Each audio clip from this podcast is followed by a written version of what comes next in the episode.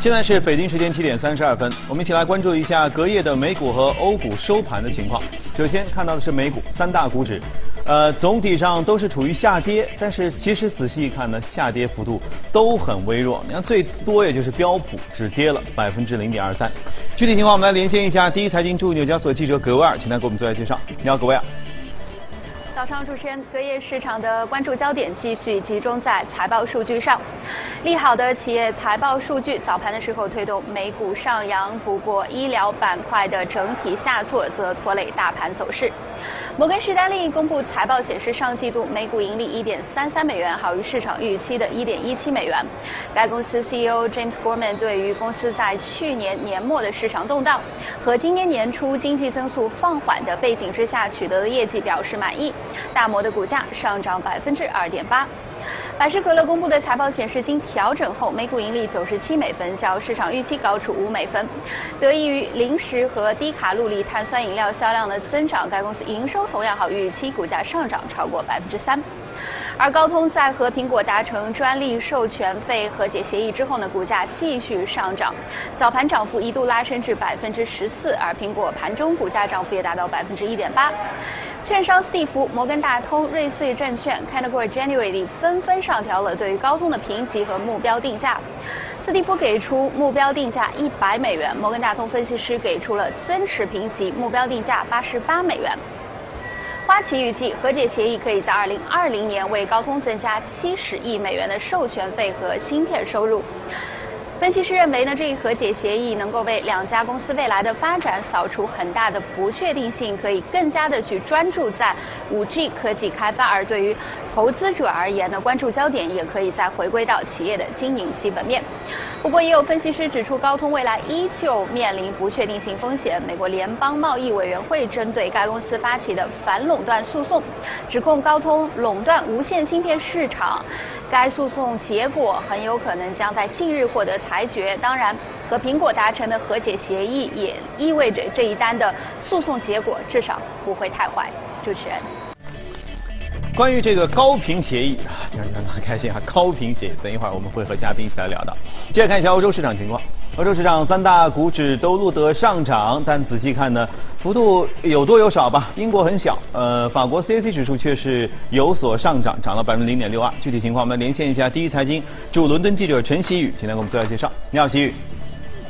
嗯，好的，主持人。周三欧洲股市全线上涨，截至收盘，欧洲斯托克六百指数、泛欧几乎三百指数收涨百分之零点一，法国卡克斯林指数涨幅最大，德国 DAX 指数涨幅次之，英国富时一百指数微幅收涨。板块方面呢，欧洲芯片股涨幅居前，医疗股和矿业股跌幅明显。周三，欧洲央行管委诺沃特尼表示，欧元区经济至少会在下半年保持稳定，欧洲央行不大可能于六月大幅下调预期。日内欧元对美元汇率上涨百分之零点二至一点一三零八，为三周以来最高点。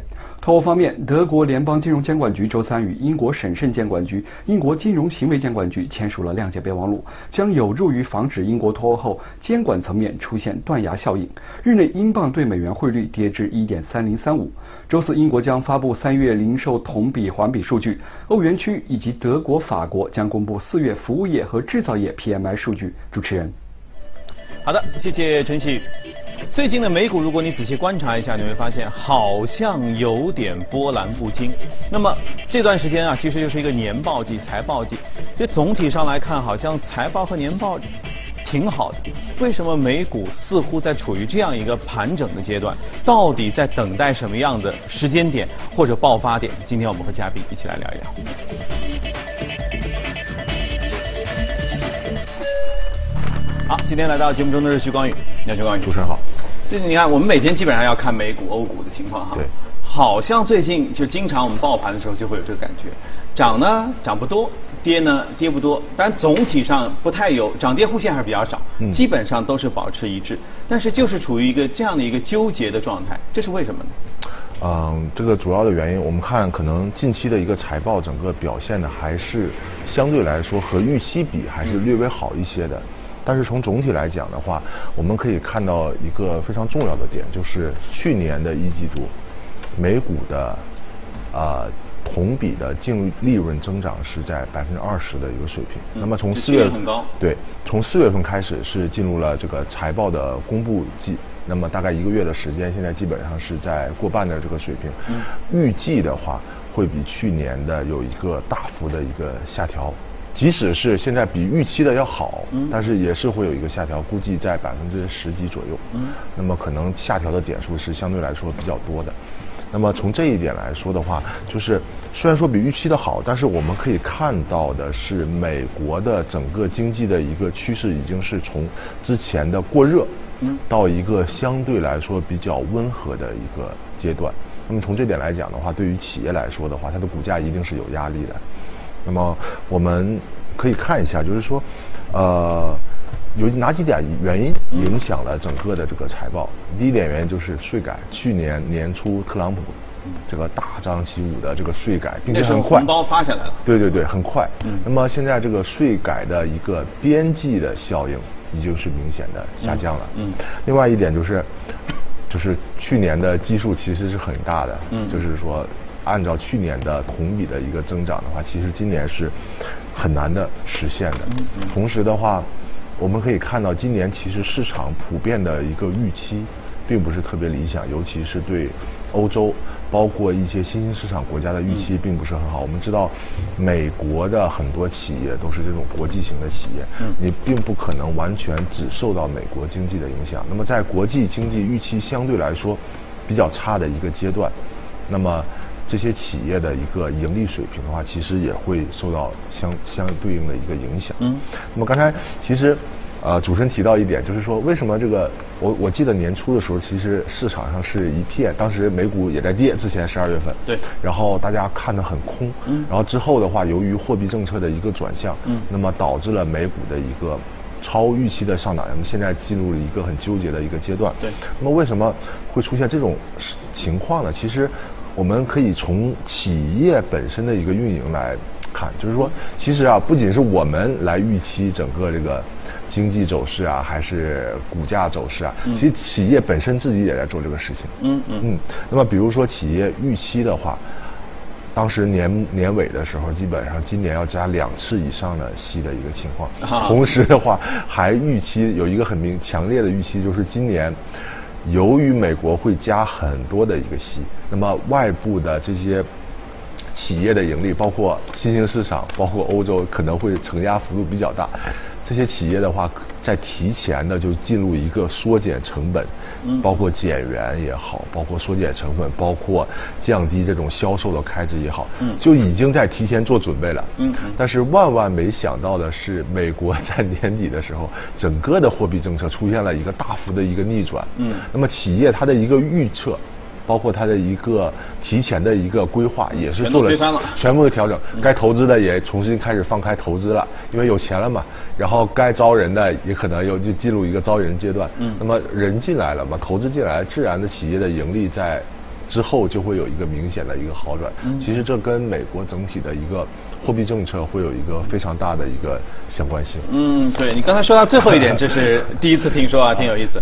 但是前面你说的这几点啊，就是我想说一下的是，就是所谓的预期哈。对你看有些东西不是都是早就知道的吗？比如说去年基数大，那预期的时候难道不知道？这肯定知道。知道知道然后比如说对于经济前景或者对于这个的预测。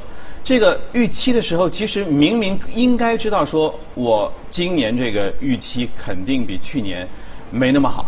比如说，就要减税政策这个这个边际效应的递减，这都早就知道。那为什么还把预期定的那么高，然后导致说虽然我们高于预期，但是似乎呢增速也不是很高，好，整个好像显得数据不是太好。嗯，就是呃这个预期的问题，就是首先说我们有高于低于低于预期，嗯那么整个大的框架是在减速的，这这这限制了什么？限制了整个整个美股的一个涨幅，嗯就是说上限其实是限定定的，美股不可能脱离出。脱离出经济的整个周期，就是说我即使好于预期，但是由于它仍然是在减速的一个阶段，它不可能是连续的像二零一七年，就是基数不高，啊、增速快，嗯货币政策宽，嗯那这个美股只有一条线，就是涨，就是涨。嗯那么现在的话就是降速，那么即使预期好预期，但是它上限已经被规避掉了。那么这其实是很多投资者都看到，这也是为什么美股到了反弹到估值的历史中位以后，迟迟的没有进一步的向上的一个一个原因。它可能在等待两个因素。嗯，第一个，货币政策有没有超预期？从从这个，然后二零一九年现在要转为减减息，哎，这个这个就是这个是对美股影响大的很的很很大的一个观点。另外就是，如果出现超预期的一个货币政策，美国经济会不会有超预期的？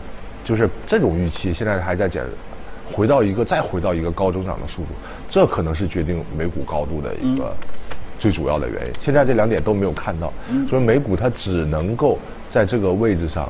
进行的一个盘衡，并且的话，风险并没有完全排衡排除啊。我们不是说它在这种盘整，它未来就不会下跌了。其实风险点还是有很多的。嗯嗯。一，在现在这个货币政策当中，美股的美国的经济能不能脱离到脱离出未来的降速，甚至到衰退的整体预期当中来？另外就是周边这些国家，包括欧洲，包括新兴经济体，在美股。没有进行加息的阶段，能不能重新恢复到非常快速的增长当中来？嗯，这其实都是有相当大的不确定性的。从这点来说，目前美股的可能的向下的一个风险，就是比向上的一个超预期的增长，可能还来的更要更要多一些。嗯嗯。所以说，现在已经是其实是美股已经我们说已经十年的牛市牛市了。嗯。真正的确实在山顶。确实进入到了一个，无论从时间周期还是绝对幅度来说，嗯，都是进入了一个，就是，我可能不是前前最后的三分之一，或者是最后的就是后半段，可能是真正的进入前百分之二十五这个阶段了。但是由于之前涨得非常非常好，它不会马上的出现这种拐头的一个迹象，包括经济也不可能一下子从中涨掉到了一个滞涨的一个阶段。所以说这个阶段的话，整个的一个盘整，包括波动，都会相对来说是比较大。因为我们看到去年年底美股已经是突破了这个啊，从高点下来进入基本上进入牛市阶段了，然后又重新拉回来，就说明这种现现在这个阶段这个这个预期啊，其实变化非常的不确定，包括美联储本身对这个。经济未来的预判其实也是并不是特别清楚。他们之前的话，他都一直在做这种叫什么？提前跟投资者进行沟通，说我要加息了，我要加息了。对。那么现阶段的话，其实完全的之前的套路都已经我不加息了，我不加息。我不是不加息，我是我是说我我看经经济的一个情况，就是说现在经济不好，那么我不加息，看一看情况。如果还不好，那可能变成降降息。如果好起来了。那可能它还会多多少少会吹一点风，所以说现在整个的不确定性特别的大。嗯。那么其实从板块来看的话，其实我们其实也要选一些，从之前的科技股转向一些，包括呃医药，包括公共事业、电信这种稳定的、稳定的、安全的，然后这种行业当中来，是。所以其实年报季给出的这些是反而是诸多不确定当中的一个确定，就是成绩还不错，没有比你们想象中的好特别多，但是呢也挺好，至少也没有不挣钱嘛，对，还是是处于一个盈利的状态，但这是肯定。但剩下的那些更多的不确定性导致了大家也看不清，就是美股的未来上还是下，所以保持目前这样一个判断。这还是年报出现超预期的情况，那么它没有涨。那如果低于预期呢？那肯定是，就就是之前涨那么多，所以难怪特朗普最近有些坐不住 啊，整天又开始怼这个美联储，说你应该再降点息。就是就是，其实特朗普他他对于他因为是一个商人出身嘛，他对于整个的，因为他一直在就商界嘛，他对于整个的美联储的货币政策，实际上。对于美国这些企业到底能产生多大的影响？我觉得他应该是比一些政客来的更加直接，理解的更加深刻。这就是为什么从去年的下半年美联储开始加息以后，特朗普一直是强烈的反对。对，因为他特别能理明白这些企业在加息的过程中所面临的压力、面临的成本和面临的资金方面的困境。对企业意味着什么？对对对。好，宏观方面的话题我们先聊到这儿。今天我们要来看一下的是一个以和为贵的非常好的案例，来看一下美股放大镜。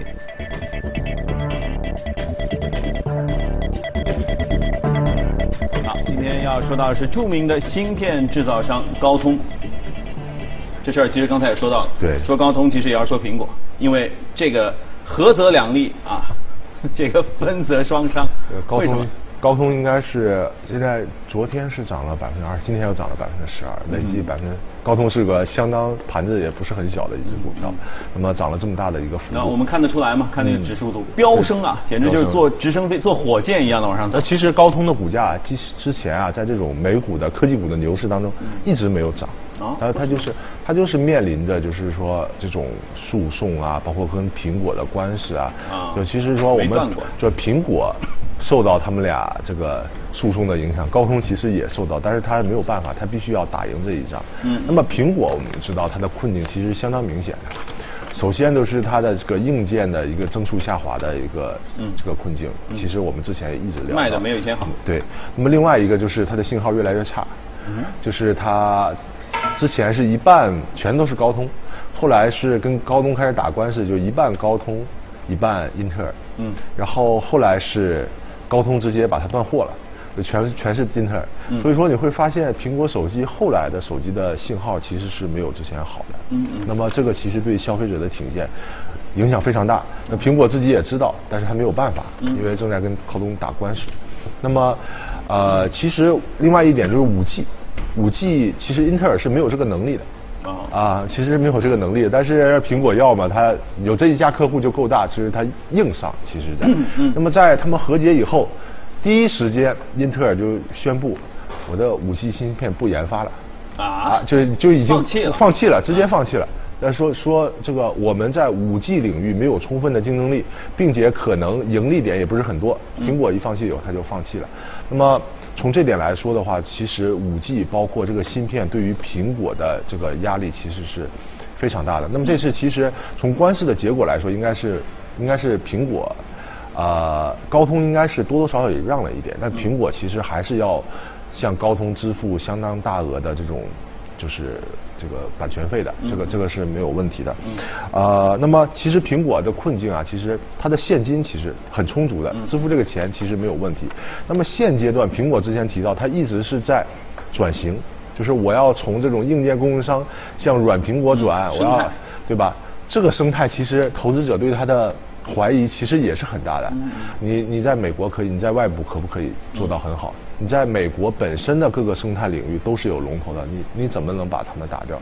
那么在转型当中还要面临高通的官司，这对他来说其实是非常大的一个不确定性。所以说现在苹果的这一步让步的话，其实对他本身来说应该是一个利好的消息，因为整体现金对于高通的付出的话，其实对它的盈利影响。并不是很大。现在对苹果股价影响最大的是对苹果的一个预期。嗯嗯。就是说之前的非常悲观，怎样从这种悲观的预期当中转换过来？嗯。那么在五 G 领域，我们知道非常有名的华为，其实竞争力非常大的。嗯嗯。那么另外一点，其实我有我其实我我也在想，其实华为之前其实有消息说是要给这个苹果供货的。对啊。啊，是 苹果供货的。其实。感觉是华为是不是帮了高通一把？嗯就是说高通一想啊，华为现在武器这么好，你给苹果供货了，那我这个官司没法打了。嗯嗯。苹果如果有货的话，岂不是？跟我硬扛了嘛？嗯，其实说他这个退步啊，我感觉跟这个华为这个放出这个消息有一定关系。其实，哎，其实华为一定程度上，我感觉是帮了苹果一把，从这个从这个。不过确实，在这个 这种这种呃，到到到了这这些垄断的大腕儿之间啊，其实屋子里没几个人。对对。就是我不跟你合作，那我就铁定跟他合作。对。那现在英特尔说我走了，不跟你们玩了。其实屋子里大概比如说就剩下咱俩。原本还打官司，但是苹果一一琢磨说这也不行。高通其实也，我估估摸着，如果真的没有苹果，高通也受不了。受不了，受不了。啊呃，我们所以生意最终就是算了，我们大家达成协议之后，面向未来一起去抢占五 G 市场吧。所以说高通之前股价一直没有涨，一直压着。嗯嗯啊，但是它在市场上的垄垄断地位其实是非常就是没有问题的。那如果从这个角度看的话，是不是未来不管美股总体走势怎么样，算占据这个龙头地位的高通，而而且和最最大的伙伴，以前的敌人，现在伙伴都达成共识之后，它的对两个人的股股价，你看苹果也是之前逆转以后就软苹果，然后今天的话也是在继续的上涨，但是高通的利好是最大的，因为之前的涨幅远远低于苹果。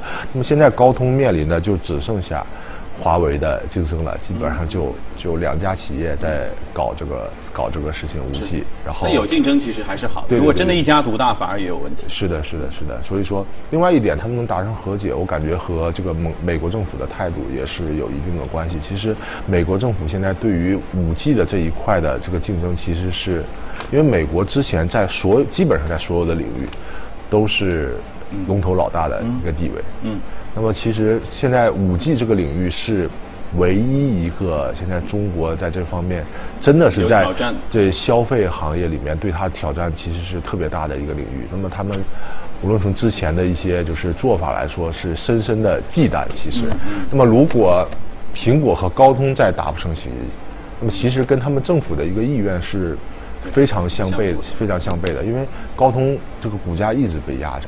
那么现在达成协议的，其实和美国政府可能内部的在一个协调，包括也是有很大的一个关系。其实不知道谁给他们打的电话啊？对对对对对所以再加上最近的 A 股五 G 概念，最近有一波又火了哈。所以大家其实我觉得可以好好看一下五 G 相关的这些领域，一定还会有很多的机会。机会是的嗯，好，谢谢徐光宇今天和我们的分享。最后来看一点华丽的东西啊，我们来看点不切实际的。这是意大利罗马的一个皇帝，叫尼禄大帝，这是建了一个叫黄金宫的东西。公元六十四年到六十八年之间，那是很久很久以前了。